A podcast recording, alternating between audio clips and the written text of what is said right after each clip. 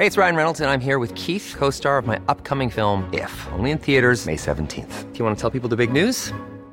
All right, I'll do it. Sign up now and you'll get unlimited for $15 a month in six months of Paramount Plus Essential Plan on us. Mintmobile.com slash switch. Upfront payment of $45 equivalent to $15 per month. Unlimited over 40 gigabytes per month. Face lower speeds. Videos at 480p. Active Mint customers by 531.24 get six months of Paramount Plus Essential Plan. Auto renews after six months. Offer ends May 31st, 2024. Separate Paramount Plus registration required. Terms and conditions apply if rated PG. El dedo en la llaga. Había una vez un mundo en el que nadie creía. Un país de historias inexplicables. Una nación con personajes asombrosos. Santo Tomás tenía razón. Hay que ver para creer. El México increíble. Las verdades que duelen. La voz de los que callan. El dedo en la llaga. Infórmate, diviértete, enójate y vuelve a empezar.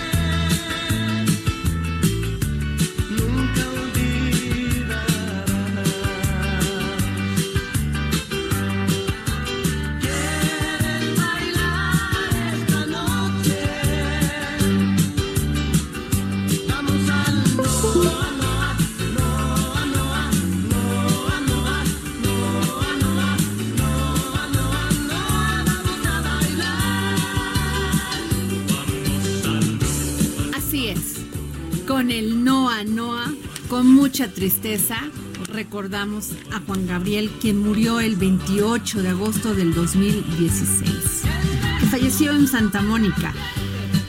Y, ¿qué les puedo decir? Ese Híjole. día fue uno de los días más tristes para México. Todos somos viudas de Juan Gabriel. ¿No? Pues los saludo con mucho gusto en este martes 7 de enero del 2020 a todos aquellos que nos escuchan por esta frecuencia, la 98.5, aquí en la ciudad de, este, de México y que nos escucha aquí en Heraldo Radio. Los saludo con mucho gusto, Oscar Sandoval. Un gusto, un gusto empezar el año aquí eh, sentado contigo, mi Adri, y, y cantando el Noa Noa. Claudia Ivette. Padre, un gusto. ¿Cómo estás? Muy bien, muchísimas gracias. Y Adri. bueno, déjenme decirles que estamos estrenando transmisiones a través de la 540 de AM y ya nos escuchan en el Estado de México, Morelos, Tlaxcala, Querétaro, Guerrero, Puebla e Hidalgo. Y Eso. déjame decirte que este pasé por allá por Gilotepec y por toda la zona de Canalejas, la comunidad Buenavista y se escucha perfectamente. Estabas informadísima. Sí, se escucha perfectamente la 98.5 de su FM, que por cierto, le mando un gran saludo a mi comadre, la maestra Diana. Ay, Ojalá ay, me esté escuchando la maestra Diana ya de Canalejas, que es toda una personalidad. Sí, Déjame decirte. sí, sí. Tú tienes puras amigas personalidades. Pues sí, ¿Qué te pasa? tal? Oye, y bueno, pues también nos pueden escuchar por nuestro WhatsApp. Claudia, Claro que sí, Adri, nos pueden mandar mensajes de audio o textos a través del 55 25 44 33 34. Ay, ay, ay. ¿Y también sabes dónde? a ver. En heraldodemexico.com.mx en todo el mundo. Ahí le pican en radio y además se informan en el periódico y también a través de Y yo Periscope. sí les quiero decir que sé que nuestra hora a veces es complicada, sí y no. Porque sé que a veces pues esa es la hora del traslado, que eso pues nos permite que nos escuche usted más. Eso. Pero también nos gustaría mucho que nos enviaran WhatsApp, ¿no? Sí, sin sí. distraerse, Sin de distraerse. estarse mane- de estar manejando, porque yo creo que no hay cosa más peligrosa que estar este Texteando. testeando cuando uno va manejando. Así que le pido que primero piense en usted y también piense en los otros. Exacto. Y ¿No? el podcast, el podcast, ver, si no nos favor. pudieron escuchar, ya sabe, solo tiene que poner en iTunes y en Spotify el dedo en la llaga. Ahí escoge usted el episodio que más, que más se le antoje o todos, ¿por qué no? Y obviamente, pues tu Twitter, mi Adri. Mi Twitter es arroba Adri Delgado Ruiz. El mío es arroba Osandoval Sáenz y mi querida Claudia. Arroba Claudia Iveta. ¡Ájale! Bueno, Claudia, vamos contigo. Claro que sí, Adri. Fíjate que noticias muy interesantes. Vamos a hablar primero de eh, los casinos. Fíjate que la secretaria de Gobernación, Olga Sánchez Cordero, pues reiteró su compromiso para que ya no se concedan permisos a casinos a nivel nacional. Y bueno, esto el presidente López Obrador lo respaldó en su conferencia mañanera. Dijo nada de casinos en todo el país. Y es que un dato relevante es que tan solo en la Ciudad de México hay 39 casinos, en Monterrey 25, en Mexicali 17, según la última actualización de la Secretaría de Gobernación. Pero también importante decir que crece este em, la ludopatía, que es esta adicción No, a los bueno, juegos. Eso lo platicamos el año pasado, Sí, Adri. que los clientes más frecuentes de estos de estos lugares, de estos casinos, son la gente ya adulta mayor, que ya están jubilados y que desgraciadamente en muchos casos, no digo en todos, eh, van y se gastan su dinero ahí. Su billetito, su Y quincena. lo que sí tienen que pensar antes de hacerlo es que muchos de ellos, pues con este deseo de convivir, de no estar solos, pues van a estos lugares. Luego se hace una adicción y muchas veces no tienen ni para sus medicinas, ¿eh? Porque todos se lo gastan ahí y la casa nunca pierde. Como bien dicen en el tema del juego. ¡Ájale! ¿No? Cer- Entonces- cerraste con todo ahí. Pero bueno, nada Hay más un- para tenerlo como presente, ¿no?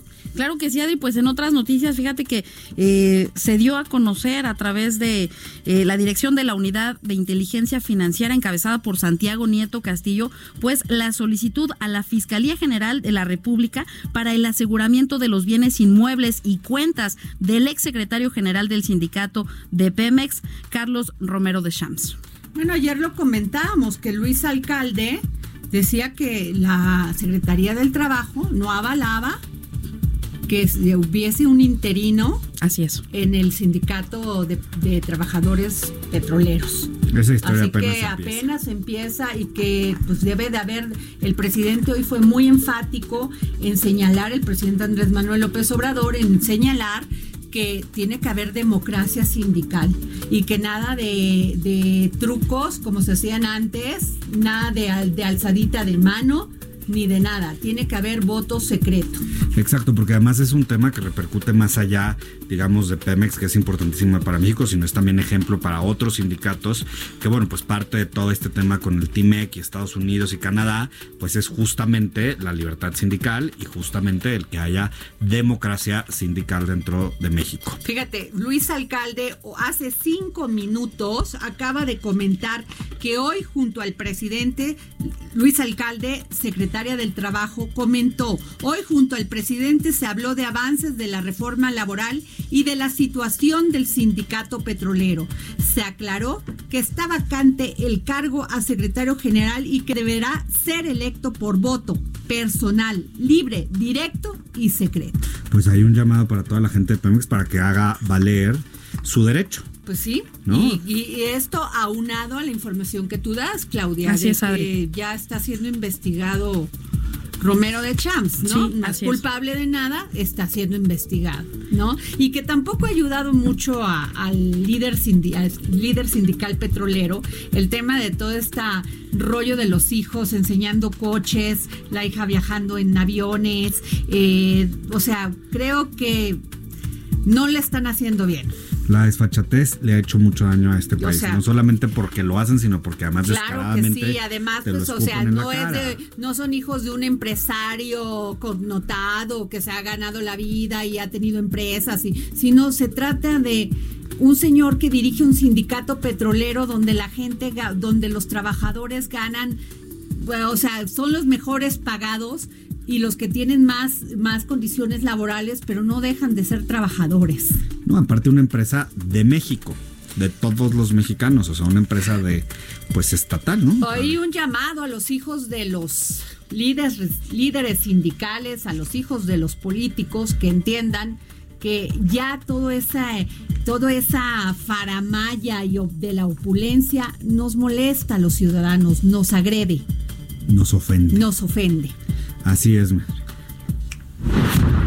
Y la última nota, Adri, muy importante fue el tema de la mañanera del día de hoy. Según un reporte de la Unidad de Inteligencia Financiera, durante el 2018 y 2019, los ladrones de gasolina buscaron de todas formas lavar dinero y el gobierno ordenó congelar 58 cuentas bancarias. Adri, esta unidad encabezada por Santiago Nieto logró así blanquear las cuentas bancarias de 34 personas físicas y 24 morales por un monto de 918 millones 578 mil pesos.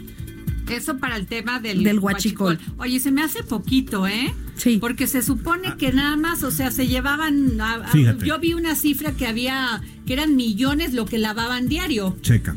Eh, también dijo que las investigaciones de la eh, FGR derivaron en 562 personas sentenciadas, 332 órdenes de aprehensión, 251 cateos y 19 inmuebles asegurados.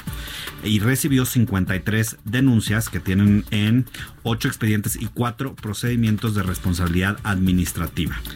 20 casos de lavado de dinero y bloqueo de 240 personas, que son a las que se refiere nuestra querida Claudia Pues espero que siga el combate a la corrupción, a la delincuencia y que no haya impunidad. Ese Y- es nuestro clamor. Y sabes qué? que hablando de impunidad, el que te pongan el ejemplo de que sí están haciendo algo, pues te da más ánimo de que sigan haciendo. Por ejemplo, en el pago de impuestos, pues si sabes que ya no se lo están gastando en suburbans y suburbans, dices, pues sí los pago con más ganas, ¿no? Porque ya sé que no lo van a gastar en tonterías o en vanidades o en faramaya, como dices Pero tú. mira, mira, Oscar, yo tengo ahí un debate, no sé qué piensen ustedes, pero yo tengo un debate. Yo no estoy en contra que les paguen bien a los políticos. Ni yo. Yo no tengo, no estoy en contra que le paguen bien a un legislador, que le paguen bien a un funcionario público. Lo que sí estoy en contra es que les paguen bien y además nos roben Totalmente. y Así que es. no cumplan con su tarea, Porque para lo cual fueron designados. La Así es, responsabilidad es mucha y muy grande. Claro. O sea, desde firmar documentos que tienen impactos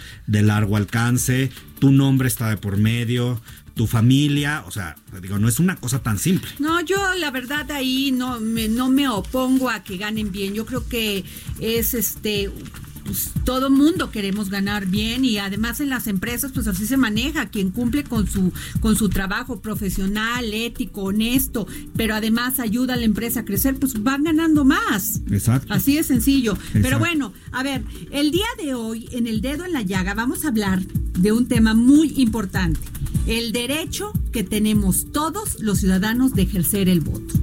Uno de los derechos más importantes que tenemos como ciudadanos es votar y ser votados. Y esto viene acompañado de las identificaciones correspondientes, en nuestro, caso, la credencial para votar del Instituto Nacional INE. La diputada federal, fíjense, Dulce María Sauri, anunció una propuesta de reforma a la Ley Federal de Derechos que busca que en caso de extravío o maltrato de la credencial de elector del Instituto Nacional Electoral sean los ciudadanos quienes paguen la reposición y esto tenga un costo de 270 pesos. La iniciativa también tiene como objetivo otorgar diversos beneficios a quien ejerza el derecho al voto. Esta propuesta surge como respuesta al recorte de mil 72 millones de pesos en el presupuesto de este año 2020 del Instituto Nacional Electoral y tiene como objetivo reducir la carga financiera al instituto. Pero para eso tenemos en la línea a la diputada federal Dulce María Sauri, vicepresidenta de la Cámara de Diputados. Muy buenas tardes, diputada. Muy buenas tardes y muy feliz 2020. ¿Cómo le va? Bueno. ¿Cómo, cómo empieza su año? Pues con ganas, ¿verdad? Después de, bueno, eh, de la pausa de los reyes. Un respiro. debe de seguir hasta el 2 de febrero, hasta la Candelaria, ¿no? Ajá. La carrera de ricuras culinarias y cocina que nos acostumbramos en estos días. Sí, qué rico. Sí. Eh, eh, primero quisiera señalar, eh, Adriana, Por que, favor. eh, la iniciativa básicamente busca combatir el abstencionismo. Todos los cálculos que se hacen en materia electoral para el financiamiento público se hacen en función de un padrón electoral que en este momento ya supera los 90 millones de electores. Sin embargo, cuando hay una alta tasa de participación, como sucedió en el 2018, apenas se rebasa el 60%. Es decir, eh, hay aún en los momentos más de mayor participación, 40% de esos 90 millones que no pueden o no quieren ejercer su derecho de votar. Para la constitución de nuestro país, el voto es, vamos a decir, doble. Es un derecho, pero también es una obligación. Lo podemos encontrar en los artículos de la constitución que señalan derechos y obligaciones de la ciudadanía. Eh, y pero no hay en el caso de que alguna persona se abstenga de ir a votar ninguna sanción como sucede en varios países, especialmente del sur de América Latina, donde no hay votar implica una multa, una sanción de, eh, de dinero e incluso la privación de algún tipo de, de derecho. Eh, la iniciativa que presento busca, por una parte, incentivar la participación, pero no por la vía del castigo, sino eh, utilizo el modelo de Colombia en el que se les da una serie de incentivos a aquellas personas que cumplen con ese deber ciudadano y a la vez ejercen su derecho. Eh, una de las cuestiones, desde luego, a considerar tiene que ver con la credencial de lector con fotografía.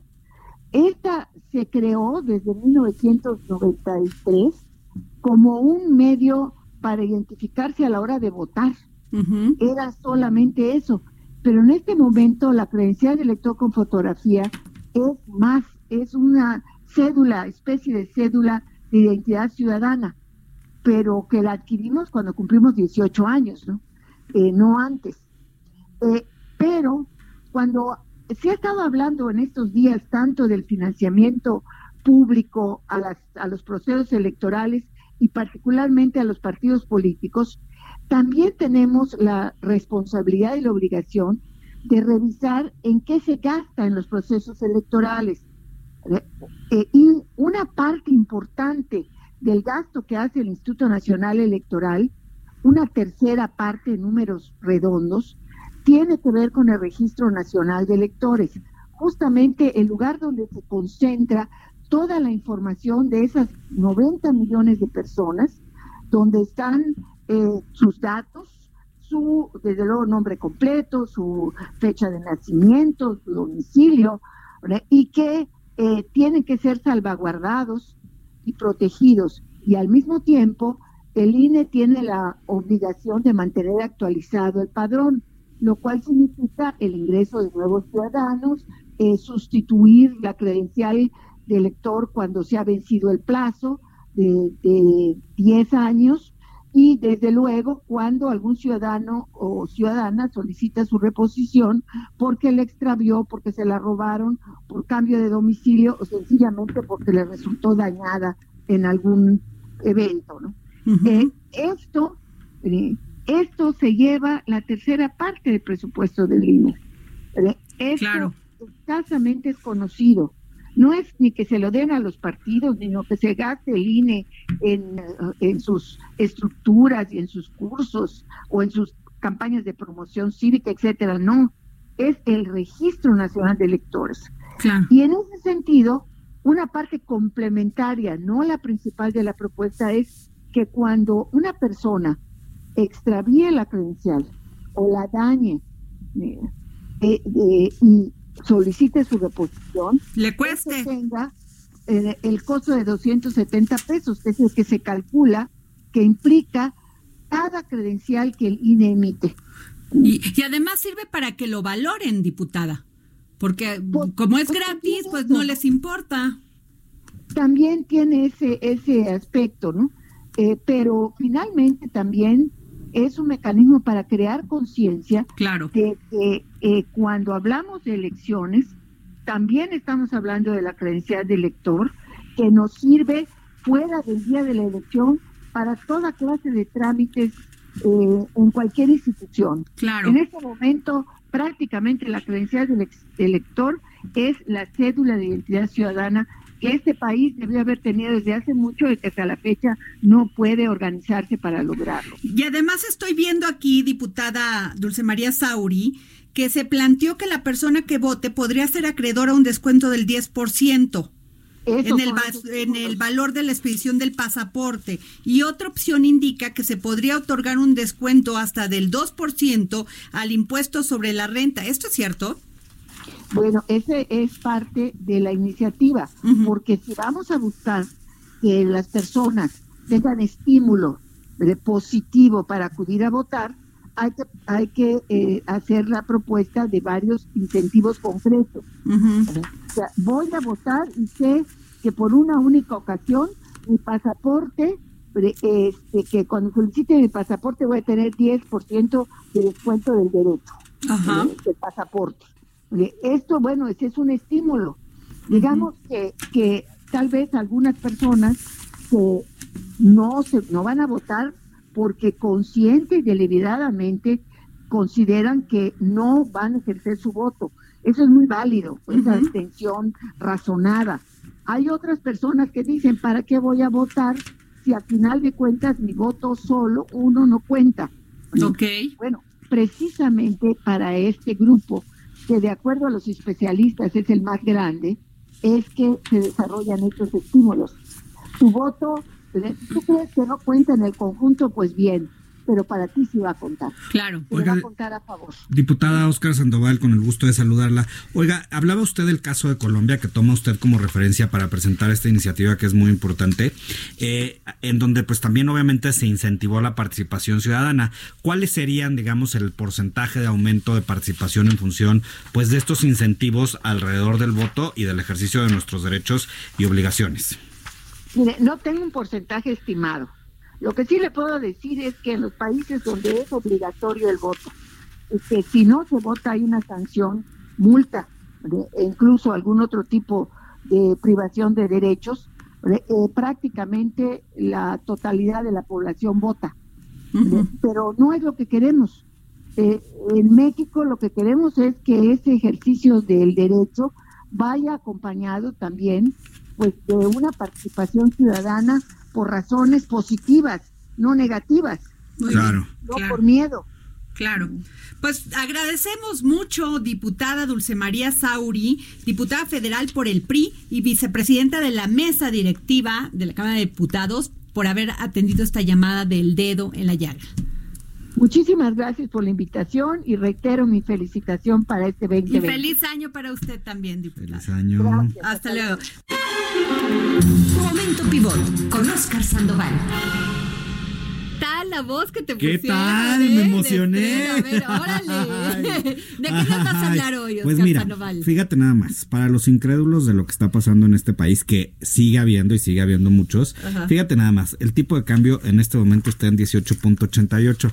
Ahora sí que quién lo iba a decir, ¿no? La gente estaba esperando que por ahí de 21 Claro. 22 pesos, pero además el TIMEC está avanzando en Estados Unidos, ya pasó de la comisión, ahora pasa al pleno y como hemos dicho siempre aquí en el dedo en la llaga, eso se va a aprobar. Y luego tenemos otra muy que buena. no se iba a aprobar en, Ah, en- sí. aferrados a que se aprobara en diciembre. ¿Qué les No, costaba? Pagó un nada, año, nada. un mes más. No, nada. Y la estimación es que, digamos, pues entre y los además tiempos. a nuestro subsecretario SEADE lo pusieron como chancla, entonces es innecesario el tema. pu- puro show, porque además, mientras tanto, tenemos el Tratado de Libre Comercio de América del Norte y seguimos trabajando y Claro. funcionando perfectamente bien. Y se estima que a mitad del año es cuando el TIMEC entre en funciones y que eso le va a dar un impulso sobre Claro. todo a nuevas tecnologías y, y- y modernidades. Claro. Y hay otra buena noticia. Fíjense que nada más y nada menos que el gobierno de México, a través de la Secretaría de Hacienda, informó que ayer se llevó a cabo la primera colocación de bonos y el primer ejercicio de manejo de pasivos del año 2020 en los mercados internacionales. Pero tú te ¿Y preguntarás, cómo ¿y, esto fueron qué? acogidos los bonos? Fíjate nada más. Eh, el, el- la demanda máxima equivalente que alcanzó fue 6.4 veces el monto colocado. Pero quiero, Oscar, que antes de que sigas, ver, me- explícame muy brevemente por qué se emiten bonos Se emiten del bonos. gobierno de México. Se emiten bonos porque lo que estás buscando es financiamiento. es ¿Y decir, ante dónde se emiten? se emiten ante los mercados internacionales. Tan solo en este participaron 350 inversionistas a nivel global. Y estos, digamos, pues son, digamos, in- organismos que se dedican justamente a esto para generar mayor rendimiento para quienes invierten su dinero, pero también buscando dar tasas más competitivas. Y hablando de las tasas, ahí te va otra buena noticia, mi Adri, para empezar el año. México obtuvo la tasa cupón más baja de toda la historia para bonos denominados en dólares, ¿Eso qué quiere decir? 3.25% anual. Lo que quiere decir es que los bonos te pagan as- un- un- una tasa cupón. Al final del bono te dan un, un rendimiento adicional por haberle prestado al país eh, el dinero pues que se utiliza para la, invers- la inversión en infraestructura y la inversión en que el país esté mejor y que vengan más inversionistas. Esto es, a ver, esto es un, esto es un círculo, si bien manejado es un círculo virtuoso, porque tú metes dinero, lo inviertes, tienes un mejor país, hay un mayor nivel adquisitivo, hay un mayor mercado, entonces sigues atrayendo dinero y capitales a este país.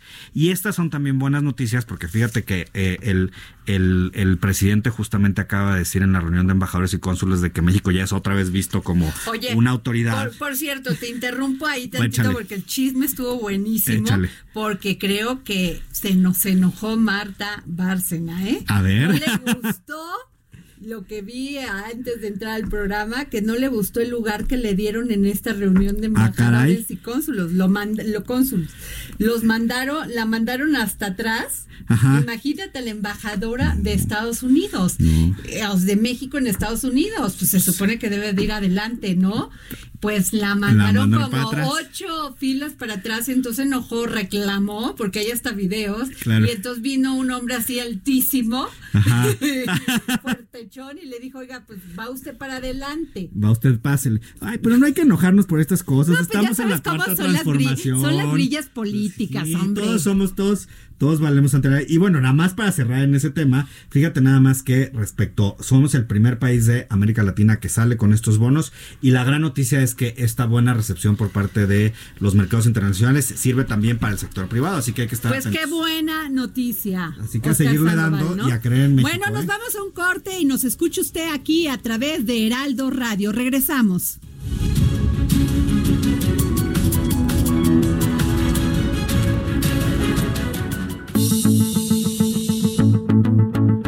Sigue a Adriana Delgado a través de su cuenta de Twitter, arroba Adri Delgado Ruiz. Además, te invitamos a enviar tus opiniones y comentarios en texto o por mensaje de audio a través de WhatsApp al 5525 44 33 34.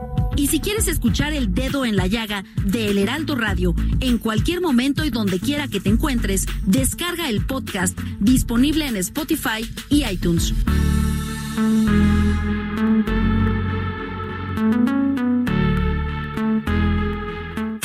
Heraldo Radio.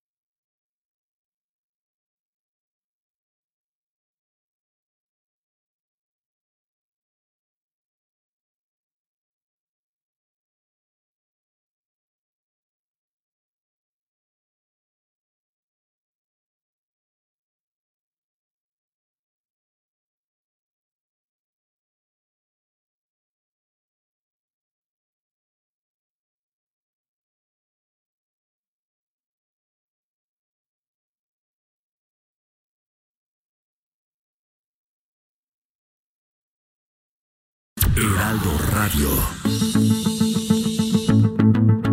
Sigue a Adriana Delgado a través de su cuenta de Twitter, arroba Adri Delgado Ruiz. Además, te invitamos a enviar tus opiniones y comentarios en texto o por mensaje de audio a través de WhatsApp al 5525 44 33 34.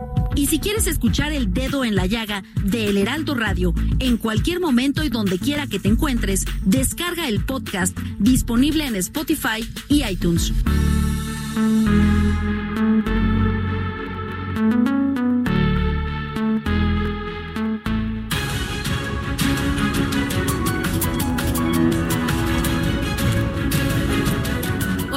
Regresamos aquí al dedo en la llaga y nos está escuchando, sí, por el Heraldo Radio. Y bueno, Oscar y Claudia, hoy tenemos un tema muy importante porque yo lo he venido escuchando en varias, en- con varios compañeros en los medios, tanto electrónicos como escritos, el tema de la basura y esto de que van a quitar las bolsas de basura.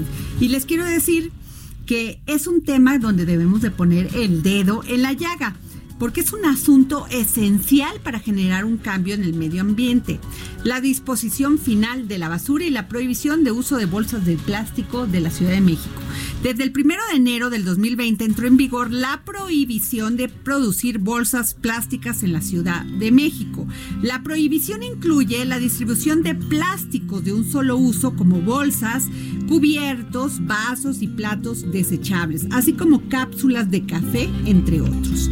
Es muy importante hablar de este tema, ya que de acuerdo con la Agencia de Gestión Urbana, la capital mexicana produce 13 mil toneladas diarias de residuos, cantidad con la que se podría cubrir la plancha del Zócalo capitalino hasta una altura de 3 metros. Órale. De acuerdo con la Organización de Naciones Unidos, Unidas, en México se utilizan 5 billones de bolsas de plástico cada año y un millón de botellas de plástico son compradas cada minuto, de las cuales el 70% o más van a la basura o no son recicladas. Órale.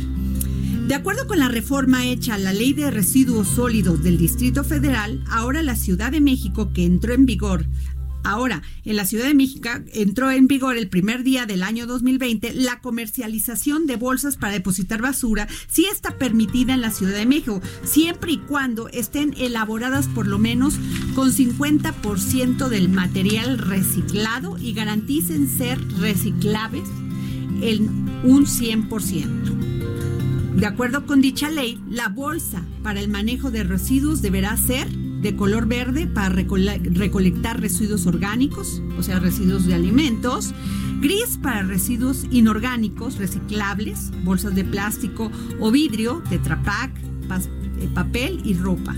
Anaranjado para los residuos inorgánicos, no reciclables, residuos sanitarios, colillas de cigarro, chicles y pañales. Pero bueno, esto está muy bonito. Pero en la realidad, ¿qué se puede y qué no se puede? Porque todos los, todos los mexicanos y todas las personas que vivimos en la Ciudad de México sabemos de este gran problema y queremos resolverlo. Pero, ¿cómo no le van a hacer? fácil. Sí, porque si tú, o sea, la gente, quizá tú, Oscar, que, que, que tienes un salario promedio, eh, estás en una clase como quien dice media, pues sí puedes pagar una bolsa.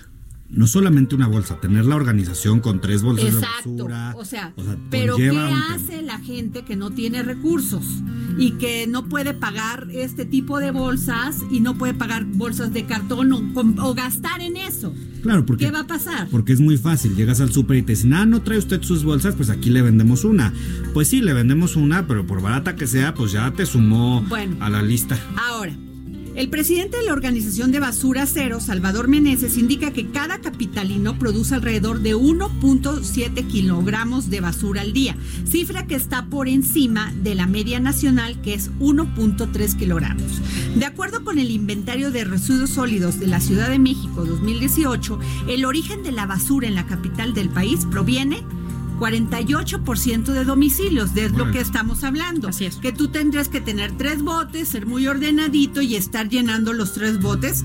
Que también no entiendo qué va a ser lo de los camiones de basura, porque yo lo hice y resulta que vaciaban la basura, Lo eh, revuelven. lo revolvían. Es o que sea, ¿de sabes qué que- que- servía todo el esfuerzo que hacías? En los países en los que esto efectivamente funciona, pues hay camiones de basura especializados con una organización muy distinta que la de aquí. Bueno, el 26% son de comercios, el 14% de centros recreativos, el 5% de manejo especial, principalmente fábricas, y el 4% de la central de abastos, 3% de residuos controlados, unidades médicas, laboratorios y veterinarias. Cada año, la Ciudad de México destina 2.500 millonzazos de pesos para la disposición final de los residuos. No obstante, la jefa de gobierno de la Ciudad de México, Claudia Sheinbaum, indica que se está creando un comité científico con distintos investigadores expertos en tema en, en el tema que nos van a ayudar a ver alternativas que no le cuesten al gobierno de la ciudad. Pero yo creo que uno de los por lo que pagamos impuestos los mexicanos es que ellos nos ayuden a resolver este problema. Por supuesto. O sea, porque si además tienes que gastar en ponerle, se supone que es- este negocio de la basura no es de los trabajadores de la basura del gobierno del Distrito Federal. Uy, y cantidades de dinero que se mueven ahí. Bueno, la jefa de gobierno indicó que no se concesionará la distribución y se quitará el trabajo de distribución de basura a los trabajadores del gobierno, sino que se busca terminar con los rellenos sanitarios y tener otras alternativas de disposición final. Yo siempre he dicho que está muy bien lo de todo lo que sea para mejorar el ambiente y esto de, la de las bolsas de plástico me encanta. Pero ¿y los pañales? ¿Qué tal los A ver, eh? de las miles de toneladas de basura que son recolectadas diariamente en México, una de las principales fuentes contaminantes son los pañales desechables. Tan solo una pieza tarda hasta 500 años en desa- de ser degradada, ¿no? Degradarse. 500 Lo años. que en conjunto provoca un gran, un grave impacto ambiental. De acuerdo con el programa de Naciones Unidas para el Medio Ambiente, el 14% de los residu- residuos sólidos que se generan en México corresponden a los pañales desechables.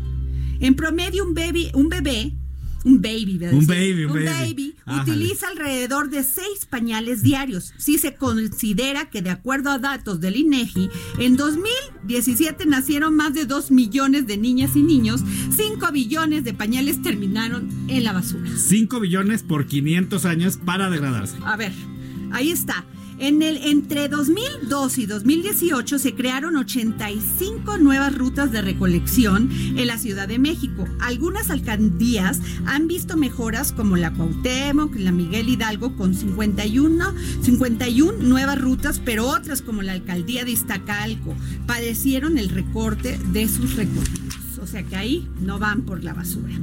De acuerdo con el inventario de residuos sólidos de la Ciudad de México del 2018, esto ha llevado a un aumento en el número de tiraderos de basuras clandestino. Pues bueno, claro. y todavía veo bolsitas con basura en la calle que la gente se hace la que no vio y ahí deja tirado con una gran irresponsabilidad su basura. ¿eh? ¿Y qué me dices de los botes de basura que están ahí y que no los recogen nunca? Bueno, Entonces, y a ver, alrededor y también cuántos cuántas bolsas de basura gastas por recoger la popó de los perritos. Uy, muchísimo. A ver, ¿con qué la van a recoger? ¿Con un papel de estraza o cómo?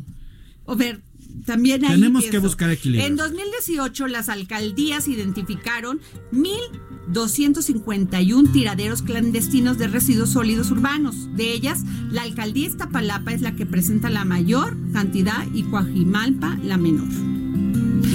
Los principales motivos para, que estos para estos tiraderos clandestinos son la falta de horario de presentación del servicio de limpia adecuados a las actividades de la población, la sobregeneración de residuos sólidos en determinadas zonas de la ciudad, la renuencia de la población a evitar prácticas de depositar sus residuos en la vía pública que a veces es confuso. El inventario de residuos sólidos también detalla que alrededor del 70% de la infraestructura empleada para la recolección se encuentran en condiciones de regular a muy malas. ¿eh?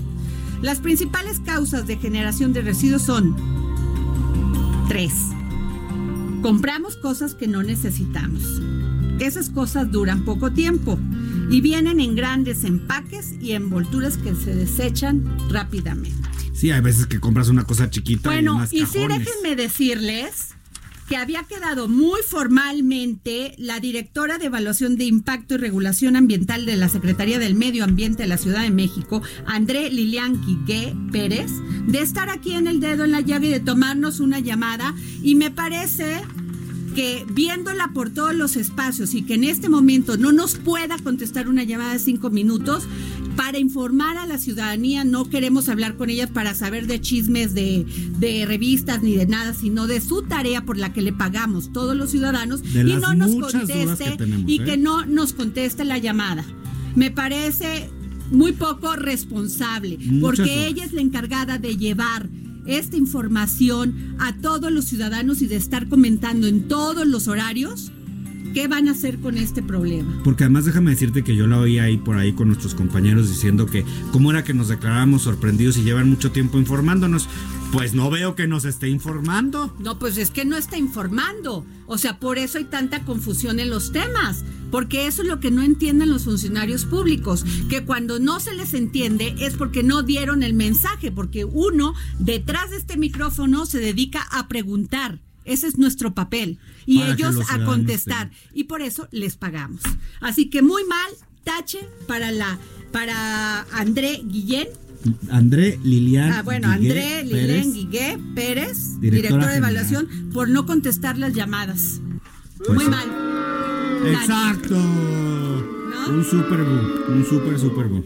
Pero, Pero bueno, bueno. así las cosas en estos tiempos. Bueno, pues seguimos. ¿Y quién crees? Tenemos a Armando Guzmán, nuestro queridísimo Armando, que le vamos a dar ahorita un gran saludo y que ya nos acaba de alegrar el día en la línea, porque queremos saber qué está pasando de todo este conflicto de Irán contra Estados Unidos. Porque además siempre nos cuenta. No, el yo ya me asusté porque ya todo el mundo dice que la tercera guerra mundial y que el, y que para allá y para acá y luego Trump, o sea, y los iraníes dando 80 millones de dólares por la cabeza de Trump Y y, la Trump bandera diciendo roja. que, que va a ir a atacarlos, Dios mío, yo sí estoy asustada. Ahora sigue O con el que- apagón. ¿Qué que, cosa sucede? Claro, a ver, vamos a ver. Ya tenemos a Armando Guzmán. Armando, ¿cómo estás, querido? Qué gusto, ¿cómo están? Ay, Adriana, feliz ¿cómo están? año, ¿Cómo querido? Armando. Ya te Feliz extrañábamos. año, que hasta se la pasaron, padrísimo. Ay, ¿no? sí, oye, ¿cómo andas por con el frío por allá, eh? Padrísimo, tenemos nieve hoy en Ay. Washington por primera vez. Yo estoy muy contento, francamente. Tenía muchas ganas de verla. Ha sido un poquito, ha sido una rociadita, unas cuantas horas. Está nevando todavía, pero pues no es tanta acumulación. Ya veremos un poquito más adelante. Abrígate Todavía nos falta bien. enero y febrero y marzo. Abrígate bien y toma mucho jugo de naranja. La vitamina C. La vitamina C, ¿no? Armando, cuéntanos, por favor, porque ya estamos aterrados, nomás estamos escuchando información de que si los iraníes dan 80 millones por la cabe- de dólares por la cabeza de Trump, que si Trump les, les manda 20 tweets seguidos, o sea, yo ya me espanté, pero dinos tú que eres el experto. Pues te voy a decir, espantado está todo el mundo. No me en digas Estados en- Unidos estamos espantados todos. Oye, Te voy a decir, a ver. imagínate que yo vivo, estoy, estoy viendo aquí por mi ventana y veo el Capitolio enfrentito. Entonces, imagínate el miedo que tengo yo. Ay, según las de pe- vivir en un según lugar todas las películas que he visto de, de, de, ya sabes, del fin del mundo y todo eso, primero le dan al Capitolio, ¿eh? Yo siempre Es digo que esas películas. El primero que se va. son para, a- esas películas Pero son bueno, para prepararnos. vamos, ¿eh? vamos, a, vamos a tocar madera y pensar que eso no va a pasar. Vamos a pensar que eso no va a pasar. La gente, imagínense ustedes, o sea, si nosotros estamos así, y el otro día estaban poniendo unos libreros en mi oficina, y, y uno de los libreros se cayó, hizo un ruido espectacular, y salió uno de los camarógrafos volado a ver a la ventana a ver si el Capitolio estaba todavía ahí. Ay, Dios, Pero no, no bueno, ni me digas. Así estamos, así estamos. Entonces, pero imagínense ustedes que no estuvieran aquí en el Capitolio, que tuvieran que cruzar el puente de Brooklyn o el George Washington Ay, en no, Nueva York, miedo. o que Sí. tuvieran que meterse por, por los túneles Lincoln o Holman que van de Nueva Jersey hacia, hacia Manhattan. Y estos túneles van por debajo, de debajo del fondo del mar o del fondo del río, porque es el río Hudson y el río del Este. Y ni señal Entonces, van por celular, ¿eh? de- Entonces, imagínense ustedes, ya hay una película de, de Sylvester Stallone, de estas en las que hace muchas muecas así, se le van los labios para todas partes porque hace muchas fuerzas. Y entonces explota una, una bomba dentro de uno de los túneles, del túnel de el Holland que va de, de Nueva Jersey a, a Nueva York, a la ciudad de a Manhattan. Entonces, pues obviamente se crea un- una tragedia enorme. Este tipo de cosas, imagínense que la gente que tiene que cruzar estos puentes y estos túneles está pensándolo todo el día, o el que vive en el, en el piso número 70, o, o la que trabaja en el número 40. Ah, este tipo de cosas nos hace mucho, mucho daño, porque en realidad hay mucha gente que dice, bueno, no había necesidad de todo esto. Y hoy hay, una de- hay un debate muy grande en Estados Unidos y en Washington sobre todo, acerca de si está justificado que Donald Trump haya matado a este general. Ustedes me preguntan a mí, yo digo, qué bueno que lo mató. Este era un carnicero, era un terrorista, es el que organizó a Hezbollah y a Hamas y a los Houthis y a una serie de otros rebeldes y otros ah, guerrilleros y otros terroristas que hay en el Oriente Medio. Pero que no lo que podían ocurre- haber matado en silencio y en discreción y no haberlo presumido. Eso es lo que yo digo. ¿Para qué la faramaya, mi querido Armando? Como, como, como dice la canción, mátame suavemente. Pues sí. O sea, pero además salen presumiéndolo. ¿Y por qué particular? O sea, ¿cuál era la urgencia o el motivo particular de matarlo en este momento? Exacto. Dice el gobierno, dice el gobierno, esta es la versión oficial, que este señor estaba por lanzar una, una campaña terrorista en contra de las Fuerzas Armadas de Estados Unidos en el, bien, en el Oriente Medio. Acuérdense que en el Oriente Medio están un montón de soldados de Estados Unidos Claro, en diferentes lugares estacionados. Tropas, hay 55 mil soldados. Ahora, no en todas partes hay un fuerte y una base. Hay, hay lugares en los que habrá ¿qué? 25 soldados, otra en la que habrá 40, otra en la que habrá 500. Entonces, varía de esto y esos soldados están desprotegidos. ¿Por qué los tiene Estados Unidos ahí? Porque hay muchas cosas que están ocurriendo y para los intereses de Estados Unidos tener esta presencia es muy importante. Y de lo que estamos hablando aquí es de dominio mundial, así como los juegos estos que hay en de dominio mundial, de eso estamos hablando. Ocurre que Irán tiene una filosofía chiita que está utilizando y que está explotando para a través de esta fe, esta parte de la interpretación religiosa del Islam, tratar de penetrar en lugares como Irak y tratar de apoderarse de Irak por medio de esa mentalidad o de esa, Claro. de esa ideología. Del otro lado de los, eh, de los islámicos están los sunitas que interpretan al Islam distinto. Y a Irán, Irak, fue durante muchos años suní o sunita, mientras lo dominó Saddam Hussein. Cuando Saddam Hussein se cayó, entonces hubo una, una revolución ahí, una guerra muy, muy fuerte. Se metió a Estados Unidos, metió soldados, puso la paz. Y entonces Irak volvió a tratar de tranquilizarse. Y si ustedes recuerdan, una vez que estaba saliendo Saddam Hussein, todo el mundo decía, dejen que Irak se parte en tres, que haya un país suní, que haya un país chiita y que haya otro para los kurdos. Ustedes acaban de ver hace poco tiempo el, el relajo que se armó cuando Trump le dio la espalda a los kurdos. Entonces, todo este tipo de cosas y estos conflictos tienen cinco mil años y no se van a arreglar que porque si tienen bombas o no tienen bombas. La, la cuestión aquí es quién va a dominar en el Oriente Medio. Y por Pues, eso, A mí sí me preocupa, enemigos- eh, este Armando, perdón que te interrumpa, sí me preocupa esta unión de Rusia, China y este y otro país también que se que se unió, ¿no? No, pero no, no, no te preocupes. Mira, No, a te ver. voy a decir. A ver, China, dime. China, China está haciendo negocios, ¿ok? Claro. A China le está yendo muy bien haciendo negocios.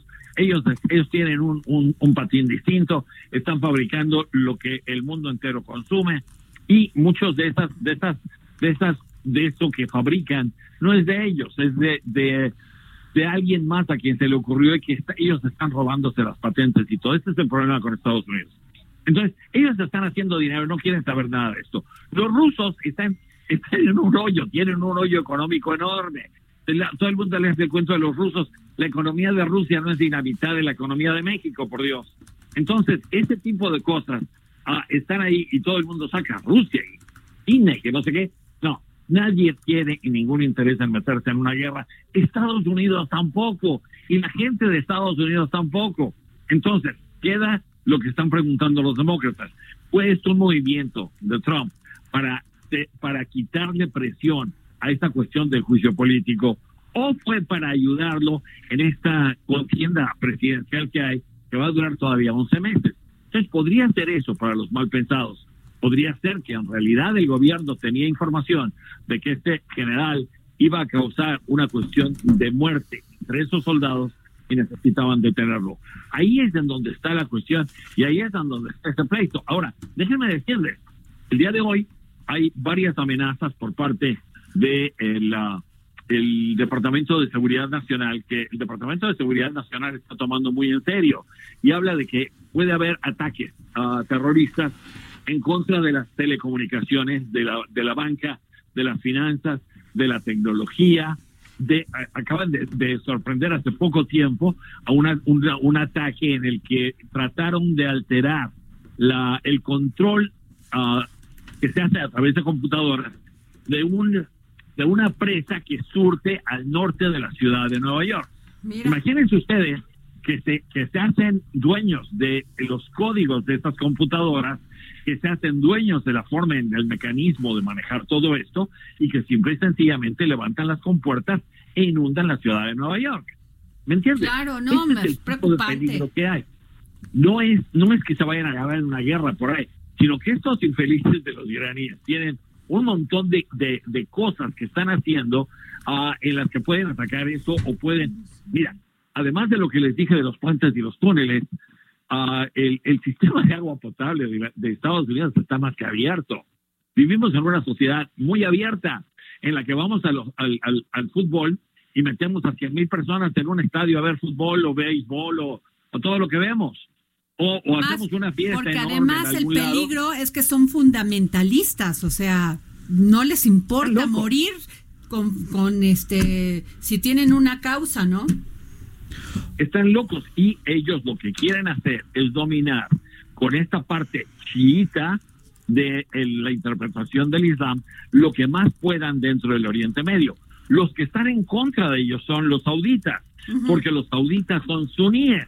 Entonces ellos tienen, y te voy a decir, yo, yo estoy en contra de que, de que alguien vaya a asesinar niños o niñas o inocentes en ataque terrorista. Sí, eso es Pero si vas a poner a dos alacranes a que se maten uno con otro, bueno, entonces sí, a lo mejor hasta pago por ver.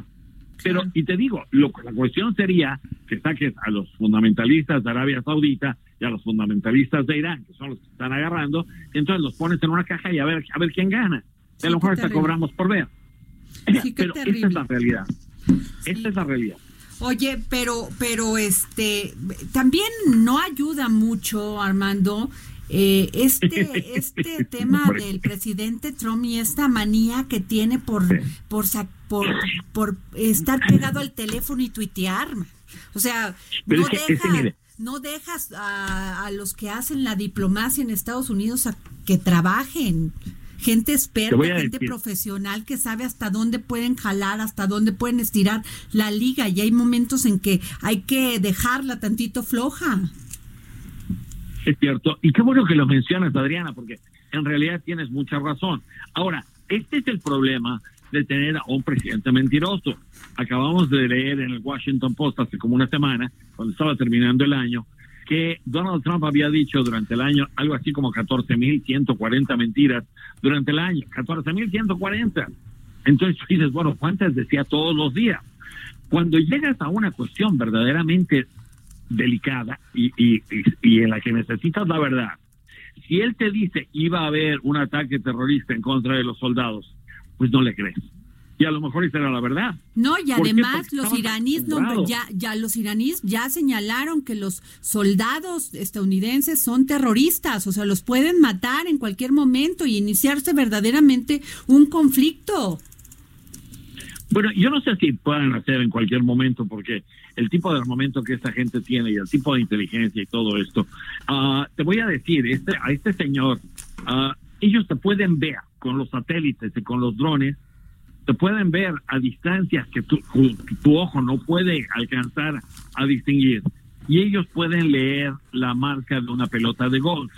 Entonces ellos tienen un dominio total de muchas de estas cosas. Oye, no los hubieran prestado. Armando. Yo hubiéramos acabado con, con la delincuencia en este país. Yo, te voy a decir, yo estoy seguro que ellos saben en dónde están, quiénes son, cómo se mueven, a dónde se mueven. Ah, estoy seguro que todo eso lo saben. Pues sí. Ah, o sea, en fin, o sea, que, que lo quieran dejar y que lo necesiten y que por eso no hagan nada, para lo mejor eso es- pero esa es cuestión de otra conversación. Sí. Oye, hermano, pues te vamos a seguir llamando. Ya, desgraciadamente ya nos tenemos que ir, pero este es un tema que sí, a mí no creas, ¿eh? sí me preocupa. Me voy en la, en la noche a dormir y voy- ojalá este señor no tuitee algo que nos espante cuando amanezca. Ahora te voy a decir, hay tantas, hay tantos intereses en la frontera, Sí. hay tanto riesgo en la frontera. Está deteniendo Estados Unidos a los iraníes en el lado de la frontera norte, al rato lo van a empezar a hacer en la frontera sur también. Qué barbaridad. Pues Armando, muchísimas gracias y te mandamos un beso hasta Washington. Gracias por habernos Uno contestado. para- Muchas gracias, abrazo Un grande. beso, bye. Bueno, pues nos vamos y nos vemos mañana. Los dejamos con México Potencia Económica con nuestro queridísimo compañero Carlos Mota.